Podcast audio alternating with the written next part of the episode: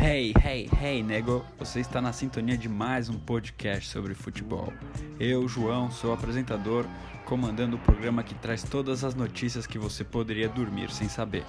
São 23 minutos de um novo dia e o japonês do Jardim Rosana manda um salve para o Zezé, pro Chequinho, pro Cal, pro Ribeiro, pro Tisso Zulu e o Serginho. O Valtinho da Savim manda um salve aí pro Vandão da Vila do Sapo e a Kiara do Imbu manda um abraço para Viviane do Sadi. É, Papal do Parque manda um salve aí pros manos da 50, né? E o Adriano do Tamoio manda um salve aí para o sujeito suspeito do Paranapanema. E para você que está pensando em fazer um peão, pegue seu bombo jaco e sua touca, porque faz 10 graus em São Paulo. Ah! Boa noite, está no ar mais um podcast sobre futebol, o podcast que traz todas as notícias que você poderia dormir sem saber. É, enquanto essa palhaçada de jogar estaduais fora do estado de São Paulo estiver acontecendo, a gente não quer focar o nosso programa tanto nos resultados das partidas. Mas, no entanto, a gente não pode deixar de trazer um excelente programa de futebol para vocês. Então, o programa de hoje a gente vai trazer três quadros. O primeiro, a tão famosa pergunta do internauta é, seguido do quadro novo, que vai ser o quadro sobre histórias no estádio, e por fim vamos terminar o programa com os nossos palpites educados à quarta de final da Champions League. Para me ajudar nessa árdua missão, teremos a presença dele, que é o 18º maior cliente da RAP no bairro do Ipiranga, Theo. Boa noite, João. Boa noite, Igre. Boa noite, Ortega. Bom dia, boa tarde, boa noite, ouvintes. Bora. E segundo ele, o o mais querido da audiência, a voz de veludo dos esportes. Gregório, boa noite, Gre. Opa, fala João, Theo, Ortega. Estou muito animado para compartilhar a minha história do estádio aqui. Por fim, o estreante da noite, o nosso jornalista com nome de craque, Ortega. Fala pessoal, um prazer estar aqui com vocês. Eu espero estar à altura desse elenco que já é consagrado aí no, nos meios podcasteiros. E, e, queria dar um alô também para o ouvinte aí. Um prazer falar com você hoje, onde quer que você esteja nos ouvindo aí. Então vamos lá, vamos começar com o nosso quadro mais adorado da audiência, que é o Pergunta do Internauta.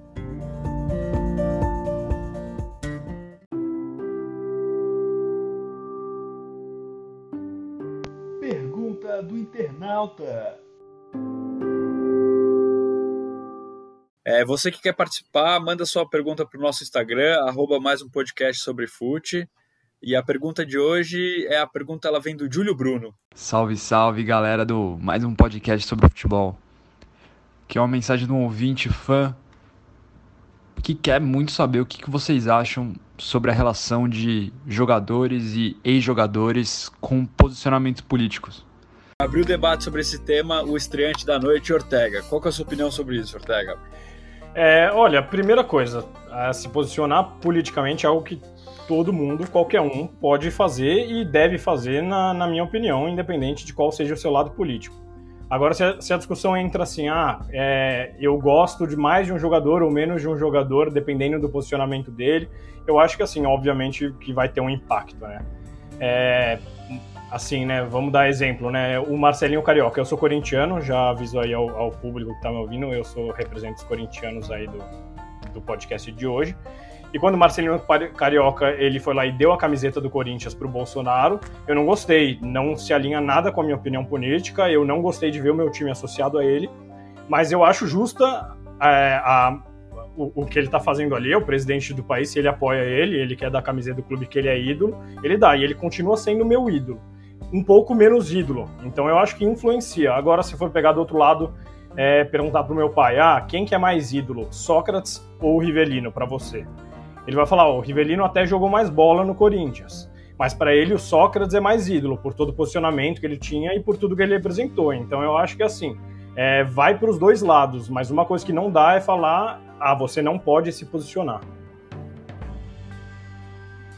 E você, Greg, o que você acha disso? Bom, é, essa é uma questão delicada que acaba não sendo tratada com, com, a seriedade que merece. Eu, eu acho que, por um lado, a gente tem um pouco essa tara de querer saber é, absolutamente tudo que as celebridades pensam sobre todos os assuntos. Né? A gente exige que os cantores falem sobre política, que os atores falem sobre questões de gênero, que jogadores de futebol opinem sobre problemas de saúde pública. Acho que a origem dessa necessidade pode ser discutida, ela está ligada a um sintoma mais sério da nossa sociedade. Mas, por outro lado, se essa pessoa foge das nossas visões, se ela não confirma as nossas crenças, ela acaba sendo crucificada em praça pública. O que a gente esquece é que essas pessoas têm uma formação muito diferente do que a gente considera ideal, né?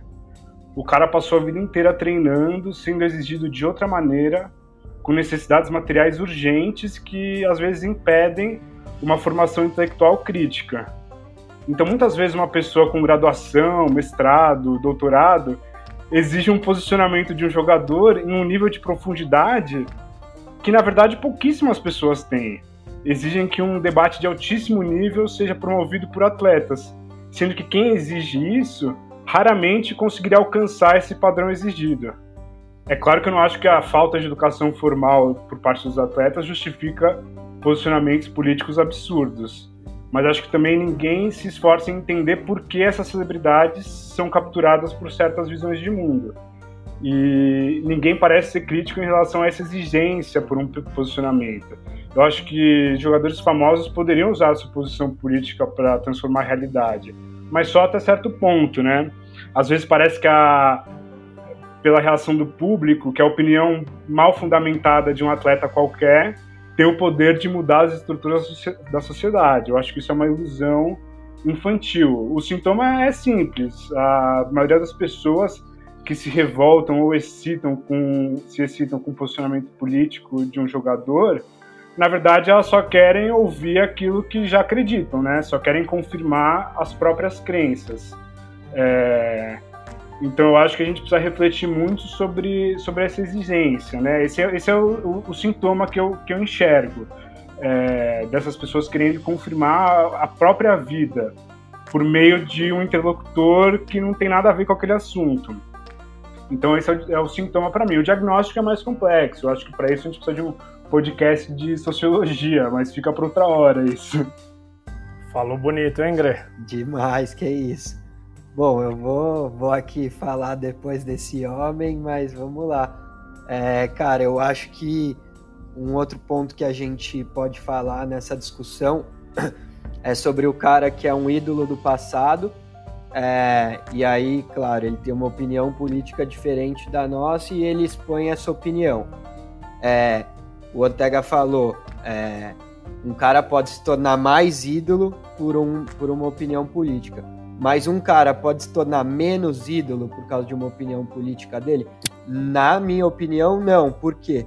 O sentimento que ele foi capaz de gerar em mim para se tornar ídolo, então os momentos que eu presenciei ele fazendo coisas fizeram ele se tornar um ídolo para mim, é, nenhuma opinião política apaga. É, eu não tenho nenhum exemplo concreto do meu time ou de algum grande ídolo meu que tenha exposto uma opinião política diferente da minha. Então, talvez por isso seja mais fácil eu dizer que, que não diminuiria a minha idolatria. Mas eu acho que o sentimento que ele foi capaz de te proporcionar nunca vai ser apagado. E com isso é difícil você falar que diminui a idolatria. É, eu concordo com você, mas eu acho que ao mesmo tempo que a gente fala que se ele se posiciona aumenta, o fato dele não se posicionar deixa de aumentar, que já é uma diminuição por si só. É, pode ter ficado um pouco confusa essa frase, mas eu acho que eu quero usar um pouco de exemplos aqui, né? É, de fato, primeiro de tudo, eu acho que a gente não pode cobrar posicionamento de ninguém. É, primeiro por uma questão de personalidade, tem pessoas que naturalmente se posicionam e tem pessoas que não se posicionam. Isso significa que a gente tem que aceitar cada um como é e não cobrar a pessoa por estar em uma posição de, de, de seguir determinado comportamento. É, eu acho que o esporte está inserido na sociedade e não tem como também não ser algo político. É, a gente tem um, diversos casos ao longo da história que ficaram marcados por serem confrontos esportivos que vão além do esporte atingir a política. É, alguns confrontos em Copa do Mundo entre a Alemanha Ocidental e a Alemanha Oriental, é, a, a, a, trajetória da Coreia do Norte na Copa da Inglaterra, que os, os operários é, adotaram o time para si como xodó e começaram a torcer firmemente para a Coreia do Norte. O caso mais emblemático, que é o Maradona conseguindo ganhar da Inglaterra, o que representou aquilo para o povo argentino e o que representa até hoje, né? Talvez por isso que falam que os argentinos gostam mais de Maradona do que nós gostamos do Pelé, porque toda vez que o, o, o jogador ou o esportista consegue colocar a política, que é colocar um pouco do contexto histórico para dentro do esporte, eu acho que isso aumenta ainda mais a emoção. É, no entanto, é isso. Acho que cobrar alguém de posicionamento ou deixar de gostar de alguém por causa de um posicionamento não tem nada a ver. E aqui eu vou trazer um trecho do, do Charles Barkley, que é um jogador de basquetebol americano, e ele traz a seguinte frase assim, que é: "Eu não sou um modelo a ser seguido. Eu não sou pago para isso. Eu sou pago para destruir na quadra de basquete. Pais deveriam ser o modelo a ser seguido. Só porque eu enterro umas bolas não significa que eu deveria educar suas crianças." Então eu acho que ele reflete muitos tempos atuais, assim, que a gente está cobrando posicionamento de muitas pessoas por elas estarem em lugar de destaque, mas de novo, não é só porque o Gabigol sabe fazer gols que ele necessariamente tem que ser um modelo de educação para todo mundo.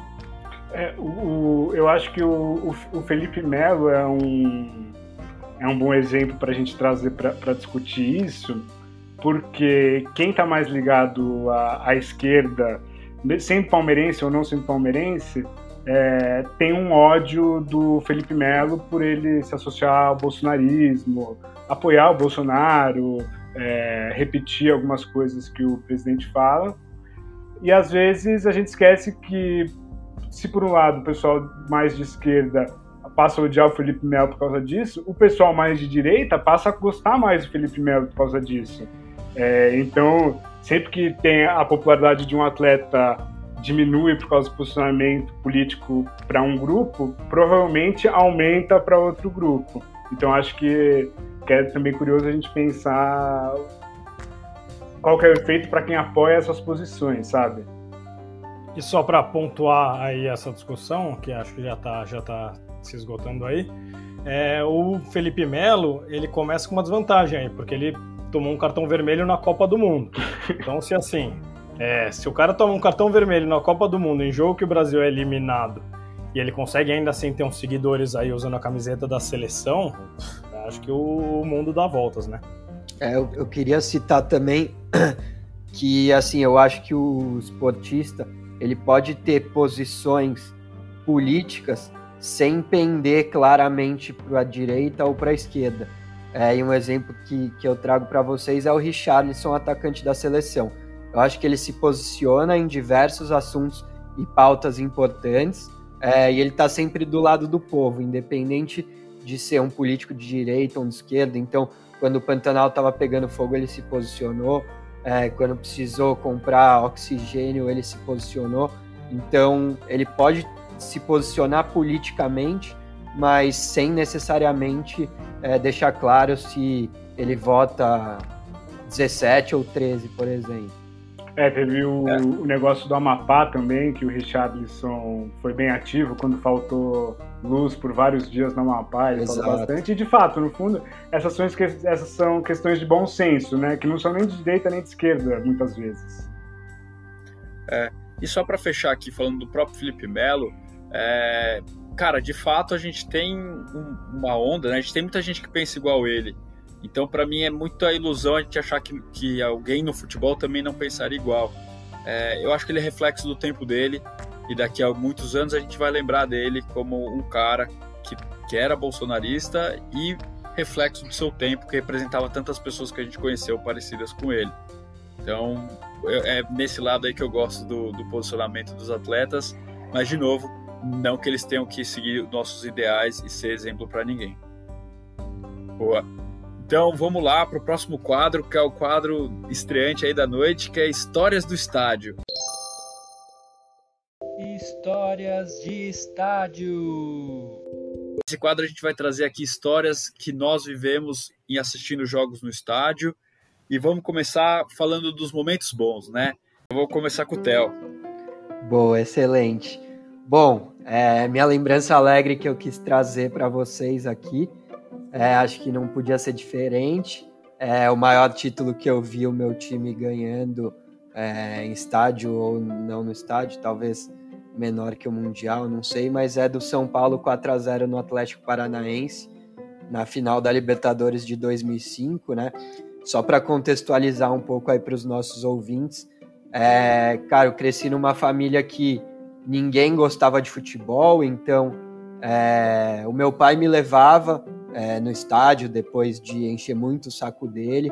Hoje em dia ele conta que nos dias que a gente ia no estádio, ele saía do trabalho, tomava todas as cervejas possíveis, porque ele sabia que a gente ia passar pelo caos, multidão, que não era o programa que ele mais gostava no mundo, mas ele fazia por mim, né? Então, por si só, isso já me traz ótimas lembranças aí.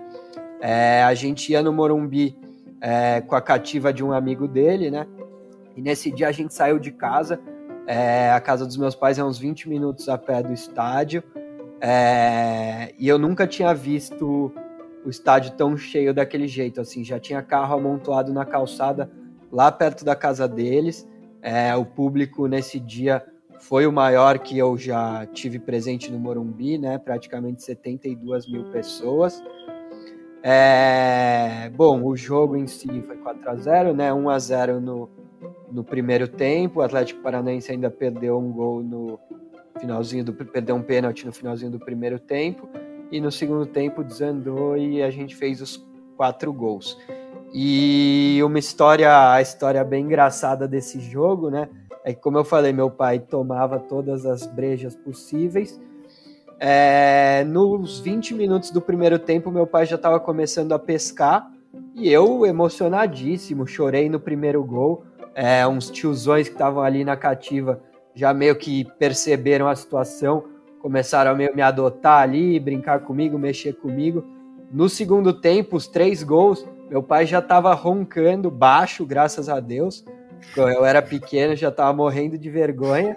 É, mas cada gol esses tiozão me jogavam para cima, eu chorando de emoção e meu pai ali dormindo. É, mas o que foi bom disso é que a hora que acabou o jogo, enfim, eu emocionadíssimo, meu pai não muito, acho que ele estava feliz por mim e tal. É, falei para ele que eu ia descer ali até o, o parapeitozinho da cativa, né? O palco foi montado exatamente em frente, então eu vi assim de uma distância de, sei lá, uns 15, 20 metros, Rogério Ceni levantando a taça. E como meu pai estava dormindo, eu acho que de verdade a gente foi as duas últimas pessoas a ir embora do estádio nesse dia, assim. É, teve chuva de papel picado, teve volta olímpica, teve o caralho a quatro. Quando não tinha mais nem repórter em campo, não tinha mais uma alma visível, eu acordei meu pai para a gente ir para casa. E é, é legal comentar com vocês também que, principalmente por esse fato dele não gostar tanto de ter dormido, é, foi o último jogo que eu fui com ele no estádio. A partir do, do ano seguinte, ele e minha mãe começaram a deixar eu ir sozinho. E esse ano, pandemia, enfim, tantas coisas que a gente repensa, é, eu tô louco para voltar ao público nos estádios e convidar ele para ir assistir um jogo aí comigo. Então essa é a minha lembrança alegre de estádio. Ô Theo, tem uma pergunta é, alguma vez, voltando ao Morumbi, você reconheceu um dos tiozões que estava lá te adotando? Não, porque depois eu passei aí sozinho, eu nunca mais fui de cativa. A cativa era uma condição do meu pai também. eu também passei por isso. Bem Mas eu cheguei num jogo com meu pai na, na arquibancada antes de começar aí sozinho. Boa, bonita história, eu me emocionei aqui. Eu fiquei um pouco emocionado mundo... também. Eu é, também, é, é muito bonito. aí, né? Essa história de, de ser uma ligação com o pai, né? O futebol e todo esse momento. É, por isso eu quero ver a sua história aí, Ortega. Não sei se vai ter o Renatão no meio, mas não, não. Eu, eu contei para vocês nos bastidores esses dias uma história do estádio no Renatão, mas quando vocês me, me passaram aí o, o briefing aí desse episódio, eu pensei em vários. É difícil, né, pensar em história de jogo aí, mas então eu vou fazer algumas menções honrosas que para o jogo aí da, de 2008, para a volta da Série A, né, contra o Ceará, 2 a 0 gol de Douglas e Chicão, torcida inteira gritando o Coringão voltou, Roberto Carlos no, no, na caixa de som, foi, foi bem legal. Claro, o Corinthians contra o Vasco, né, na semifinal da Libertadores de 2012, com a defesa do Cássio, o gol do Paulinho, jogo histórico, Tava com meu pai lá, memorável. o do título brasileiro de 2011 contra o Palmeiras, que foi no mesmo dia que o Sócrates morreu, foi muito importante para mim. Mas a minha escolha, de fato, vai para um outro Corinthians e Vasco, 0 a 0 semifinal da Copa do Brasil. É, primeiro foi o jogo que eu fui que, por algum motivo, a arquibancada estava mais lotada. O público em si, nos números, não foi o maior do que eu já fui no Pacaembu, mas foi o que a arquibancada estava mais lotada. Talvez tenha tido mais invasão ou concentrou ali onde eu estava, que estava naquele esquema quatro pessoas por degrau, né? Ficava quatro enfileirados em cada degrau de arquibancada, cada um para um lado, tentando ali assistir o jogo do, da melhor maneira possível. E tava lá torcendo um jogo tenso, tinha sido 1 a 1 o primeiro jogo, né? Então o 0 a 0 era do Corinthians na regra do gol fora de casa. Mas qualquer gol que saísse podia ser mortal. Mas por que que eu escolhi esse jogo foi um lance específico que representa muito para mim, que representa o que é o Ronaldo dentro de campo e tudo que eu vi em 2009 indo no estádio e assistir o Ronaldo, que é ele pega a bola na lateral, um lance ali sem muito perigo, vem um volante do Vasco, se não me engano, o Amaral, vai marcar ele. Ele dá uma gingada para a direita, o Amaral entorta. Ele dá uma outra gingada para a esquerda, o Amaral entorta. A torcida já começa a ir ao delírio. Na hora que ele dá a terceira gingada, o Amaral cai de sentado no chão. E a torcida comemora mais do que quase qualquer gol que eu já vi no estádio. Torcida gritando, gente se abraçando, jogando bebida pro alto. Tudo isso por causa de um, uma coisa que o Ronaldo faz, porque o outro jogador estava com medo. Ele estava com medo de dar o bote, ele não fazia ideia como ele ia sair daquela situação e ele caiu sentado. Então acho que isso representa o quanto o Ronaldo é um cara gigantesco e foi o cara que eu mais vi fazer gol, então eu escolhi esse, essa história aí. É, quando o Ortega, quando você falou, quando você ia falar o jogo que você ia comentar, eu gelei aqui duas vezes. Primeiro, quando você falou Libertadores 2012, eu achei que você ia falar contra o Santos, que eu tava lá no estádio quando o Sheik fez aquele gol.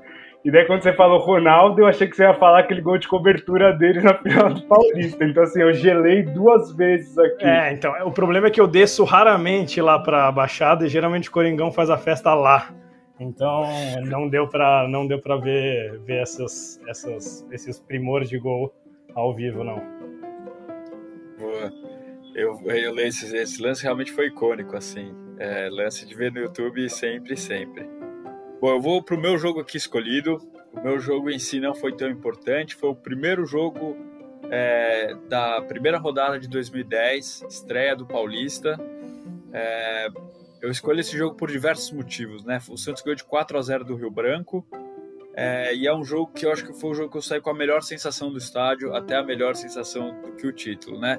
Porque o título nada mais é que a, a confirmação de uma boa campanha, e esse foi o jogo que eu saí com a maior esperança de uma grande campanha. Então, 2010 todo mundo sabe que foi um ano histórico para o Santos e o time do Santos estava é, começando a se formar. Então, foi a primeira vez que o trio de ataque foi formado por Ganso, Neymar e André e era um jogo que marcava o retorno do Giovani para o Santos. É, já no primeiro tempo, o Santos fez um 2 a 0 dois golaços, um do Ganso e um do Neymar e ficou claro que aquele ano a gente podia esperar coisa boa desse time. É, e acho que essa foi uma esperança coletiva. Acho que tinha 15 mil pessoas só no Pacaembu. Foi um dos jogos mais vazios que eu fui. Mas tinha um, algo no ar de que aquele era um ano bom e que coisas boas iam acontecer. É, esse sentimento que é, é muito difícil de descrever, para mim é o que fez esse jogo ser tão especial. E aí tem a cereja no bolo desse jogo, que como foi a, a volta do Giovani, ele entrou em campo lá pelos 32, 35 do segundo tempo, e a hora que ele entrou, a torcida comemorou mais do que qualquer gol, porque é a volta de um ídolo no momento que o Santos foi tão carente. E por acaso ele estava bem velho, já 38 anos, ele jogou pouquíssimos jogos nessa passagem, mas nesse jogo ele dá uma assistência em que ele faz uma belíssima jogada. Ele domina uma bola sem deixar ela cair, ele dribla o, o adversário e põe a bola no pé do ganso, como se fosse uma passagem de bastão até. Então, por toda essa emoção que foi estar lá, por esse encontro de gerações e por esses ventos de bonança que esse jogo trouxe, que se confirmaram depois, esse foi o meu jogo mais especial no estádio. Boa, é emocionante também. Ah, como e você, Gre? Como cientista, eu fiquei emocionado agora. Realmente muito bonita. É, eu eu separei um jogo aqui que é um jogo para a parte boa e um jogo já começando a parte ruim, né? É, porque foi um dia que eu fui em dois jogos. O, preciso contextualizar um pouco. É, na 33ª rodada de 2016, que faltavam cinco jogos para o fim do Brasileiro, o Santos venceu o líder Palmeiras e ficou seis pontos de distância e isso naturalmente animou a torcida, que ainda acreditava no título, apesar de ser muito difícil. Mas a gente tinha sido vice-campeão da Copa do Brasil contra o Palmeiras em 2015, então a gente queria acreditar nisso. E na 13 terceira, na 14 na 34 rodada, o Santos jogava contra a Ponte em Campinas no sábado. E o Palmeiras jogava contra o Inter, que estava lutando contra o rebaixamento, no domingo. É, naturalmente, eu ia para o jogo de Campinas, um jogo super importante, já tinha combinado com meus amigos. Mas também fiquei de ir ao jogo no Allianz com a minha namorada, a Júlia, que é colorada roxa e nossa ouvinte também, e com Ortega, que queria ir para o jogo coletar material para o TCC dele.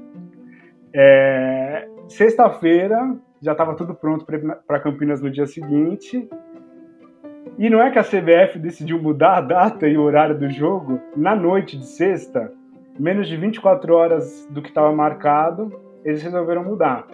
O Guarani ia jogar no sábado contra o Boa, em Minas Gerais, mas era o jogo do título da Série C. Então a PM estava com medo que, se o Guarani ganhasse, fosse ter uma festa que pudesse se encontrar com o jogo da Ponte, porque os estádios são muito perto, a torcida ia ficar perto do Brinco de Ouro. Então a PM pediu para a CBF para o jogo da ponte ser alterada. E isso foi muito ridículo, né? Remarcaram menos de 24 horas antes. E o Guarani já tinha vaga na Série B, enfim. Foi, foi um absurdo. É... Daí eu mudei os planos. O jogo foi marcado para domingo 11 da manhã, um sol desgraçado eu dei carona para um, um amigo e combinei com ele, ó, você volta com o, com o resto da turma que vai estar em outro carro, eu saio do jogo e vou direto pro Allianz, porque já combinei de ver o jogo, que um era às 11 e outro era, era às 4. É... Pô, tava um sol, cara, vocês não têm noção. É um negócio absurdo, 11 da manhã em Campinas. O Santos entrou com aquela camisa feia, terceira, uma camisa azul com umas listras no meio, e estampou nas costas algo do tipo faltou respeito em protesto contra a CBF. O jogo foi tenso, a ponte abriu de pênalti do o Potker que bateu, o Braz que fez o pênalti, claro, o David Braz. Daí já tava puto, né? O, o título tava indo embora e eu ainda tenho que ver o jogo do Palmeiras de tarde. Uma porcaria. Mas o Léo Cittadini entrou no segundo tempo e para mim eu acho que esse é o melhor jogo da carreira dele até hoje. Porque ele fez a jogada do primeiro gol, chutou no rebote o Pastor fez o, o Ricardo Oliveira fez o primeiro gol e no final do jogo, tipo 43 minutos do segundo tempo, ele recebeu uma enfiada, tirou do Aranha e chutou pro gol. Muita gente lembra desse gol como o gol do Cittadini, mas na verdade o Copete tirou a bola, assim, roubou o gol do Stadini em cima da linha. Mas todo mundo comemorou em cima do Stadini, ele até se machucou nessa comemoração e desfalcou o Santos no jogo seguinte.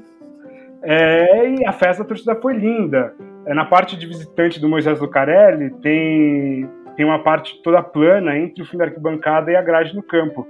A torcida foi toda lá, a gente ficou pulando e cantando. Meus amigos todos queimados pelo sol, mas cara, nada importava naquele momento. A diferença era de três pontos. E se o Inter ganhasse, as nossas chances aumentavam. Assim, eu tinha a possibilidade de ser uma testemunha dessa grande virada. Meus amigos estavam tão animados quanto eu para outro jogo, porque para eles eu ia ser a voz deles na torcida do Inter no Allianz, né? É, então, o pessoal voltou em outro carro e o João falou que estava todo mundo super animado, o pessoal alucinado, achando que a gente ia ser campeão. Eu saí correndo do estádio logo depois da comemoração. Eu tinha pagado um flanelinha para estacionar o carro do lado do estádio. Da arquibancada dava para ver o carro, assim. Então eu consegui sair rápido, fui voando pela Bandeirantes, meu, adrenalina mil, esse sonho de ser campeão, cara, eu tinha certeza que ia dar certo. Era uma história linda.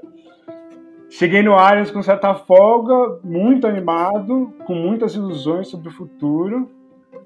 E além do possível título do Santos, o jogo também era importante para a Júlia, porque o Inter nunca tinha, reba tinha sido rebaixado até aquele ano. O jogo foi ruim, o Inter perdeu com o gol do Cleiton Xavier. É, a diferença de pontos continua em seis. O Santos ainda deu pingos de ilusão, mas o Palmeiras foi campeão com nove pontos na frente do Santos e o Inter foi rebaixado. E o que, puta, para mim o que ficou é isso. É uma ilusão, um sonho, um momento muito emocionante para mim, que eu realmente acreditei que a gente ia conseguir uma arrancada, mas o final é triste. É, ficaram essas queimaduras que me fizeram lembrar do Sol de Campinas por semanas. E uma história que podia ser tão linda acaba virando um episódio de podcast. Então, esse, essa é a minha história que começou com muita esperança, muita alegria e terminou com uma frustração enorme num dia que eu fui em dois jogos no mesmo dia. É, a parte boa do futebol é a esperança de ser campeão, que é melhor do que ser campeão. Dura mais, dura mais, porque a, dura... a esperança você constrói ela, na semana antes do jogo ela aumenta. É... quando você ganha o título, um outro campeonato começa uma semana depois, aquela festa passa rápido, a esperança, isso, isso é o que mais marca a gente. E acho que a frustração quando a esperança é grande dói muito. Faz quase 10 anos aí que eu vivo só da esperança. é esse ano, Théo, mano. É esse ano paulista do tricolor. É, eu considero já virtual campeão paulista de 2021. É, os títulos Já podia encerrar agora, né? Não, posso falar, a sala de títulos virtuais do São Paulo é absurda. Essa sala é absurda. Mas é, ninguém considera Eusébio Cup ah, cara, eu considero mais a copinha do que a Eusébio Cup. E teve, a teve a, a, Copa Eusébio e a Copa Disney, né? É, Copa Mickey. Copa Mickey nos pênaltis contra o Corinthians. Exatamente. Mandei o WhatsApp pra todo mundo. ainda dói, Théo, ainda dói. Pô, então vamos mudar aí o clima, falar de histórias tristes no estádio. Eu vou começar. E eu vou começar com uma história de um jogo que eu não fui. É... O pior jogo para mim de história em estádio é Santos e Flamengo. Sim, aquele jogo histórico. O Flamengo 5, Santos 4. É... Eu tinha um costume de, de ir todas as férias, eu ia com a minha família para o Guarujá, nas férias de julho, e sempre durante as férias de julho tá rolando o Campeonato Brasileiro, e meu pai a gente pegava um dia e ia ver o jogo do Santos na Vila Belmiro. É, a gente já foi ver inúmeros jogos nessa situação, Santos Juventude, Santos Esporte, Santos e Vasco, o esquema era sempre o mesmo. Chegava lá, comprava o ingresso na hora e, e assistia o jogo. Nessa, em 2012, nesse ano, o Santos ia jogar contra o Flamengo. E meu pai, que é um cara que não lê, ele não lê nada sobre futebol, ele gosta de assistir jogo, mas ele não sabe, faz ideia do que está acontecendo. Ele me ligou e falou assim: Você não quer comprar o ingresso antecipadamente? E a média de público do Santos daquele ano no brasileiro era coisa de 5 mil, 6 mil, e eu, na minha arrogância de adolescente, ficava nem fudendo, pai não precisa comprar ingresso. Você tá viajando, vai, vai ter na hora, não precisa, não precisa. Bom, resultado: a gente foi até a Vila Belmiro e não conseguiu ingresso nenhum, nem na mão de cambista, para ver o jogo. Eu tive que voltar para casa e assistir do sofá o que foi o maior jogo da história do, dos brasileiros de pontos corridos. É, teria sido a chance de eu ver um dos meus maiores ídolos, que é o Ronaldinho Gaúcho, em campo, numa atuação fenomenal que lembra o auge dele, e ainda mais o gol mais bonito da carreira do Neymar. Então, por eu não ter conseguido assistir a esse espetáculo, eu acho que esse é o pior jogo da minha vida. É, aprendeu aí, foi uma lição para eu conseguir é, escutar mais a voz da experiência, né? E você chegou Ótimo muito perto, história. né? Você estava você tava muito perto. Puta, e tinha um ponto de venda que era uma loja de, de peças automobilísticas que vendia ingresso pro, pro jogo na vila do lado do meu apartamento no Guarujá. Eu que realmente confiei que não, não seria necessário ir. Poxa, essa, esse jogo é, é, difícil de perder. Eu lembro que eu estava no Rio de Janeiro assistindo esse jogo E, e, cara, ver a comemoração a cada gol. E, e, eu, e, eu, não tava assistindo em um lugar, né? Eu tava com um amigo andando por ali, pelos, pela Zona Sul ali. Então, cada bar que a gente passava, a gente via um, um pouquinho e saía mais um gol. Então a gente falava, não é possível. Não, não para de sair gol, os caras não param de comemorar, ficar puto, comemorar, ficar puto. E no final, aquela festa no Rio de Janeiro, né? Depois. E o Elano perdeu aquele pênalti. Cavadinha, que babaca. Filho da puta. Ele tinha acabado de perder o pênalti que eliminou o Brasil da Copa América, aquele que ele entrou para bater contra o Paraguai e ele isolou. Não, mas na hora que ele foi bater, eu avisei, eu falei, ele vai perder essa porra, eu já tava meio puto. Esse jogo da Copa América, todo mundo errou, essa que foi a questão, né? É, ele foi o único que entrou para bater.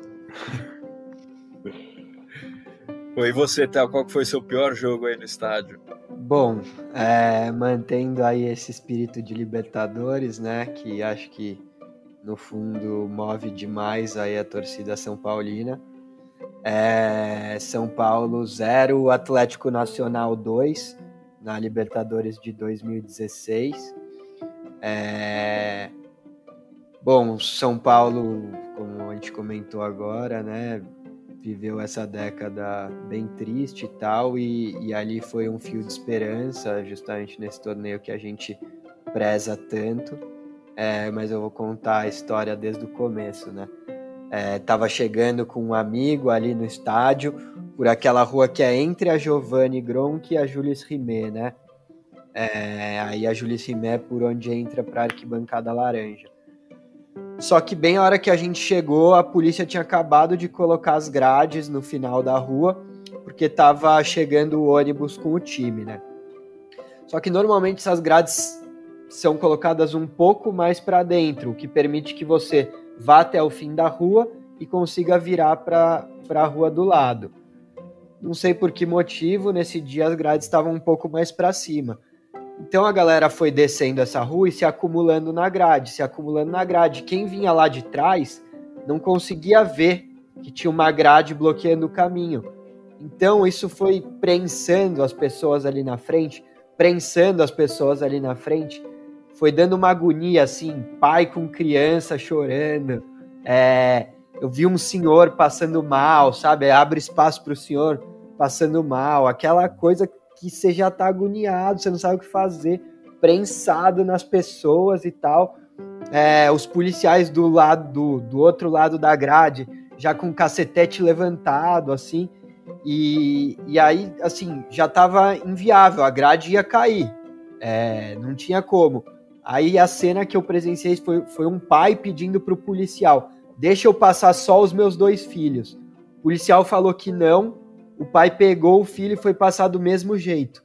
Nisso, desequilibrou, caiu a grade, o policial já deu com o cacetete no braço do pai, assim, aquelas cenas de arrepiar, assim, de você ficar branco, o braço quebrou no meio do pai, assim, horroroso, e a multidão já saiu atropelando, entrando por cima da polícia, invadiu essa pracinha e aí, uma hora os policiais desistiram e todo mundo passou.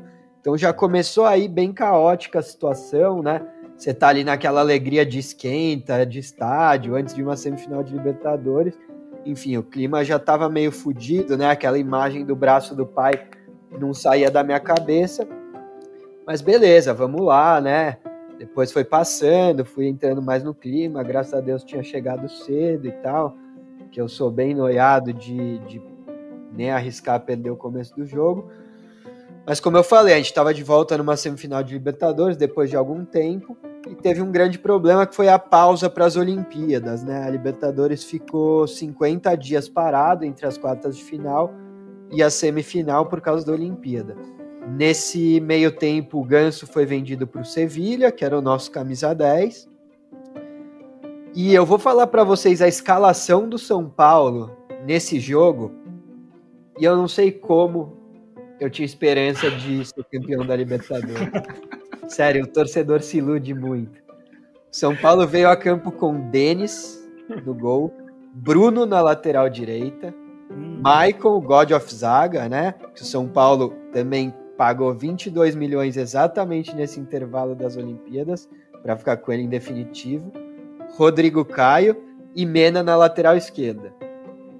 De volantes, João Schmidt e Thiago Mendes.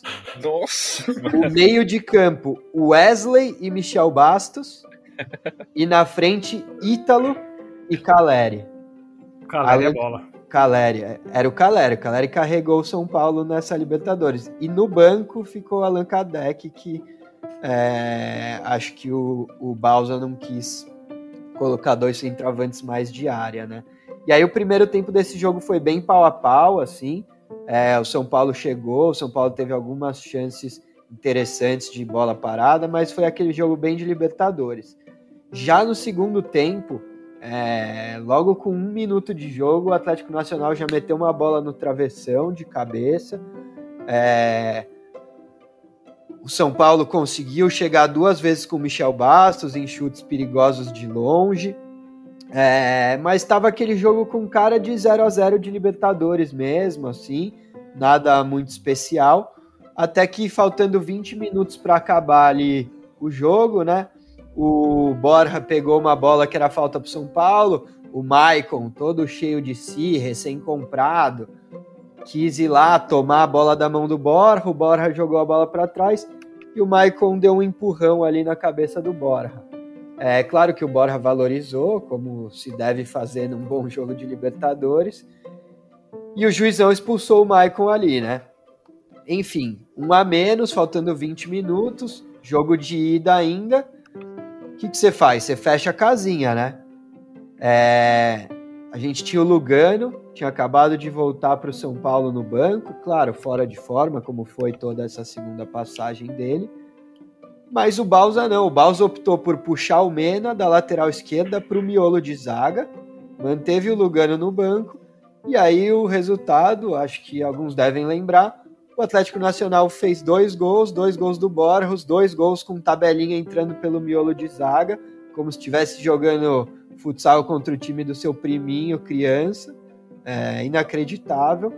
E aí, para finalizar é, esse dia triste, é, alguns minutos antes de acabar o jogo, começa a ouvir barulho de bomba na rua, né?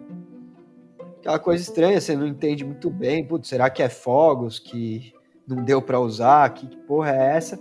Na hora que eu vou sair para começar a descer a rampa ali da arquibancada, tá descendo um puta de um blindado da PM.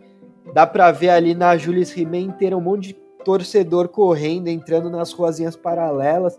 Já fiquei para trás ali com os meus amigos. Falei, mano, não vamos sair não, não vamos sair não. E aí, bom, depois acabei ficando dentro do estádio até uma, uma e meia da manhã, até parar esses sons de bomba. O resultado, é, parte da torcida organizada não conseguiu ingresso para esse jogo. É, dizem aí algumas reportagens da época, né, de que depois do jogo esses torcedores que não conseguiram entrar começaram a agredir e assaltar os torcedores comuns, modinha que tinham ocupado o lugar deles no estádio. Com isso começou um conflito com a PM, eles jogaram garrafa, pedra na PM. É, ali a pracinha do estádio, a região virou um campo de guerra. E aí, enfim, tive que voltar é, para casa a pé ali, para casa dos meus pais, é, desolado pelo jogo, é, pela expulsão do Michael, pelo braço quebrado do pai e por, por essa cena de guerra aí no fim do jogo. É, mas essa aí é uma, uma lembrança ruim minha de estádio que eu quis trazer para vocês. O segundo, É, o segundo jogo foi quanto? Foi 2 a 1 Atlético Nacional de virada. É, o problema é E o esse, São Paulo né? foi assaltado lá, é importante frisar. O problema é esse, né? O Borja faz dois gols contra esse time horrível, aí passa a valer 30 milhões e vai lá o Palmeiras e compra, né? Pior é que quando o Palmeiras comprou, hoje em dia a gente brinca, né? Mas todo mundo queria o cara. Mas é isso, né? A gente não tinha percebido. Só tá lá semifinalista da Libertadores. Você vai ver no papel o time realmente era um time horrível. E pra finalizar esse quadro aí, Ortega, qual que é a sua história triste em estádio aí? Vamos lá. Primeiro queria falar que a, a história do, teu, do Theo deu para sentir na, no tom de voz dele a, a, a angústia e o, o amargo que ficou, né? Mas enfim, a minha tem vários paralelos com a dele é, nesse, nessa história de brutalidade policial e, e batalhas com torcida aí. Mas eu poderia escolher um monte de eliminação de, do Corinthians em Libertadores ou Sul-Americana. Tinha um monte para escolher. Mas eu escolhi uma lá no Centenário. Corinthians e Flamengo 2010. Roberto Carlos e Fenômeno em campo. É, 2 a 0 ah, o Corinthians abre gol, gol, com gol do Ronaldo, se não me engano, outro do Chicão. Tudo encaminhado para ganhar Libertadores no centenário, aquele timaço, embalado. E aí vem quem? Um cara que eu já gostava na época, depois passei a gostar mais, mas que deu esse golpe duro no Corinthians, foi o Wagner Love. Wagner Love me acha aquele gol que todo mundo lembra. É, o Felipe, né? Era o goleiro do Corinthians na época. E aí, faltando o que uns 10 minutos para acabar o jogo, o estádio inteiro estava chorando. Quem viu pela TV dizia que era a, o fim do jogo era basicamente close nas pessoas chorando ali no estádio, né? Porque era foi, é, é, é, acho que o tema geral dessas histórias no fim foi como a esperança é o que leva a esses desgostos, né? Então tava todo mundo com uma esperança tão grande ali naquele jogo e naquele 2 a 0 e naquele time absurdo galáctico do Corinthians que quando aquele, veio aquele golzinho da regra do gol fora de casa que sabia que não ia reverter, o estádio veio abaixo, todo mundo chorando. E aí o pior, mas o pior de tudo é quando você sai com seu time eliminado, chorando, triste com seus amigos e o que você dá de cara na saída ali na praça é, Charles Miller, na frente do Pacaembu, é uma verdadeira batalha entre a polícia e a organizada, principalmente o pessoal da Pavilhão 9 ali, e é engraçado porque a polícia começou a jogar os, os é, bomba de gás de pimenta, né, para dispersar a torcida. E eu tava bem ali nessa hora e acho que assim eu nunca senti um negócio assim, de arder a cara dessa maneira, é, chorando agora nem mais pelo jogo, mas chorando por causa do gás sem saber o que fazer, colocando a camiseta na cara. E eu e meus amigos, a gente colocou a camiseta na cara e saiu literalmente correndo, porque estava doendo, ardendo muito o olho, ardendo muito a garganta. Então a gente começou a atravessar a rua, os carros passando, buzinando a gente, e a gente só saindo correndo cego, literalmente cego, saindo correndo pela rua. E foi um momento bizarro. E aí eu lembro que nesse momento, quando a gente já estava pro outro lado da rua, longe do gás, ainda um pouco ardendo, olhei para a praça e tava os caras da pavilhão brigando com os policiais sem máscara nem nada, com o olho aberto, olhando de cara e batendo de frente com os policiais armados, com, com bala de borracha, escudo e a cavalo. E aí eu falei, viu, eu, eu não nasci para treta, né? Eu nasci para para ficar ali na, na, numerada, essas coisas, né? Mas eu, eu gosto de arquibancada, mas eu, quando, quando chega nesse, nesse limite, não é para mim. Mas foi isso, foi um dia, um dia para nunca se esquecer, mas que é sempre ruim de lembrar. É, toda arquibancada precisa da sua do seu, do seu torcedor que só vai lá para fazer o Exato, e nisso eu sou especialista. Turma do Assobio. Boa, gostei das histórias. Então vamos lá para o último quadro do programa. Vamos fechar o programa de hoje com a hora do palpite educado.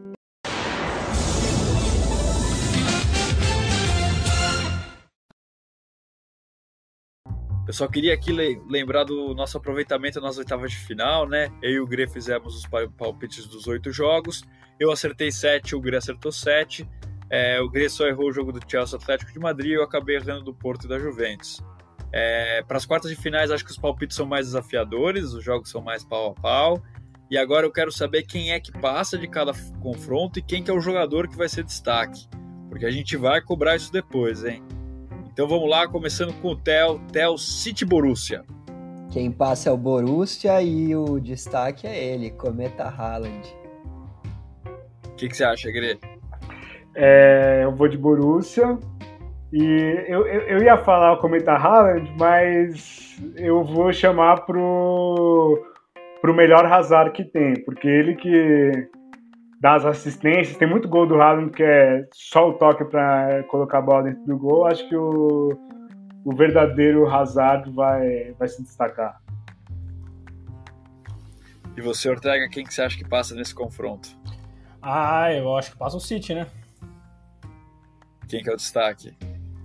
O destaque vai ser. Eu fiquei entre o Gundogan e o De Bruyne, que os dois estão fazendo uma dupla absurda, mas eu, eu vou pelo De Bruyne, que voltou de lesão recentemente, está jogando muito, e nesse time do Guardiola, infelizmente, não vai dar pro, pro Borussia brincar, não. Embora o Haaland com certeza vai guardar no mínimo um ali nos dois jogos. É, o, o De Bruyne vai guardar o seu, vai dar assistência e vai fazer chover. É, eu vou reforçar meu voto. Esse para mim é um confronto muito parelho pelo fato de que o Borussia não é tão bom e o City gosta muito de pipocar. Então, mas eu acho que esse é o ano do City, igual esse é o ano do Tricolor, esse é o ano do City na Champions e o Jesus vai calar o cometa Haaland. Vocês vão ver que ele é o verdadeiro centroavante do futuro, futuro bola de ouro. O próximo confronto que a gente vai falar aqui é de Real e Liverpool. De novo, você quem começa, Theo? Real ou Liverpool? Quem passa? Liverpool e repetindo 2005 vão ser campeões estando fora do G5 no inglesão. E, cara, eu tinha deixado aqui como destaque é, o trio de sempre, né? Firmino, Salah e Mané. Mas para sair um pouco do lugar comum, eu vou colocar o destaque como Diogo Jota. Vai entrar ali. Ele voltou, né? Jogos, é, tá de volta. É o cara que já foi recordista de Weekend League. É, esse é um cara preparado para a hora certa. O que, que você acha, Gre? É, ó, eu, eu acho que até lá o Liverpool já vai estar numa fase melhor. Mas o Real vai aparecer para interromper. Acho que passa Real. E se vocês me permitem, eu não vou falar um jogador, eu vou falar uma dupla. Quem vai resolver vai ser Vinícius Júnior e Rodrigo com Y. o popular Rodrigo. E você, Ortega, o que, que, você acha? Ah, eu vou com a camisa, né? Real Madrid Benzema. Não tenho o que falar, essa dupla aí. Se eu fui ver uma estatística outro dia de gol em Champions, o Benzema tem tudo aquilo de gol, 90 e pouco, se não me engano, sem nenhum pênalti. O Benzema é o único centroavante de todos esses centroavantes top, top, que não cobra pênalti nunca. E mesmo assim tá sempre lá fazendo gol pra caralho. Então é Real Madrid Benzema. É, eu também tô achando que o Real vai passar com autoridade. Acho que o Liverpool vai não tá com a sua vaga 100, com a sua zaga 100% ainda, então isso fragiliza bastante o time. Grande atuação dos dois pontas brasileiros e destaque vai para o Benzema. Então, Real vai ganhar do Liverpool. Essa a gente chegou no consenso. Não, eu, eu pus Liverpool aqui. Mas 3 a 1 ah, a tá. Agora, Chelsea Porto. Quem que vai ganhar desse duelo? Talvez os dois piores times aí, Théo. Cara, eu fui de Chelsea aqui e meu destaque vai para o jogador mais bonito dos últimos 100 anos, Olivier Giroud. O que, que você acha, Gre? Ó, o... por culpa do Chelsea que meu aproveitamento nos palpites das oitavas não foi 100%. Eu tinha apostado no Atlético, então agora eu vou apostar no Porto. E gol do Pepe.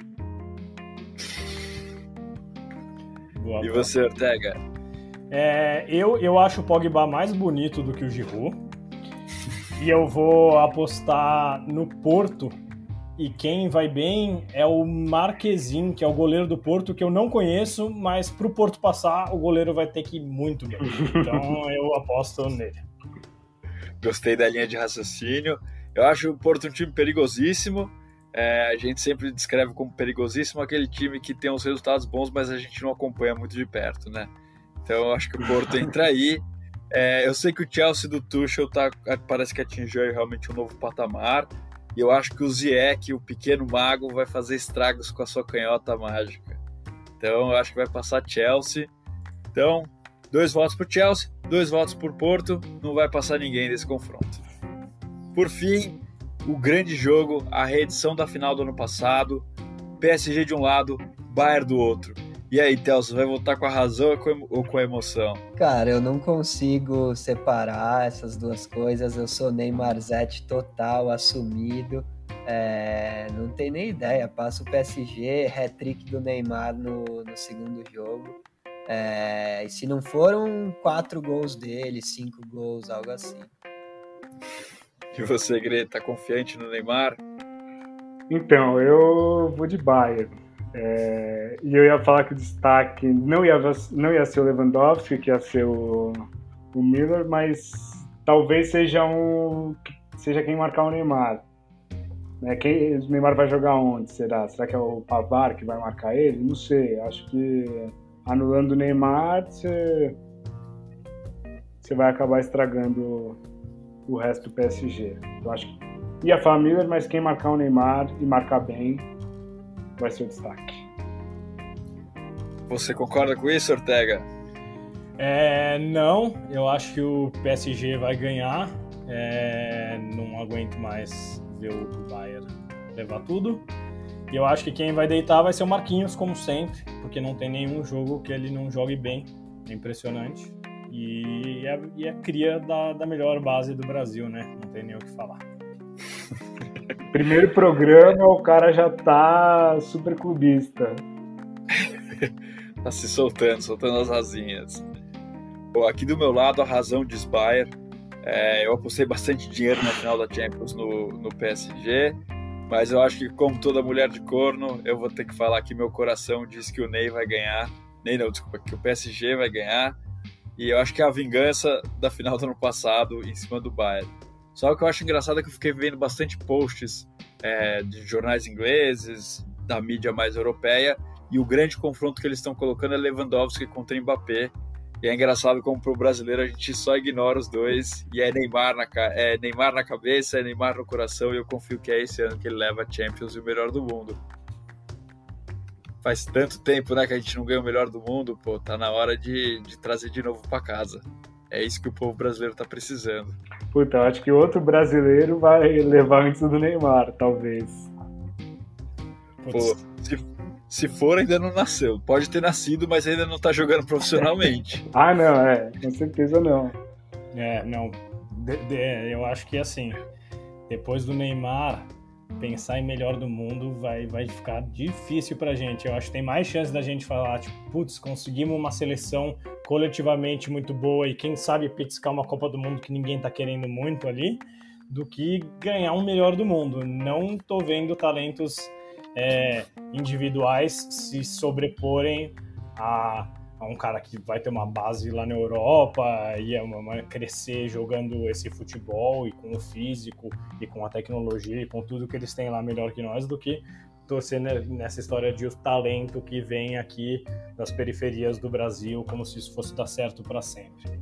Ortega, o seu, o seu clubismo te cega, porque a gente, a gente, temos Ângelo, que subiu final do Olha, eu, eu, assisti, eu acho que assisti todos os jogos do Ângelo, eu achei ele muita, muita bola, mas tem um negócio que, assim, quando eu assisti o primeiro jogo do Neymar, não é que eu achei ele muita, muita bola, eu falei, que que é isso? Quem que é esse cara? De onde que ele veio e até onde ele vai chegar?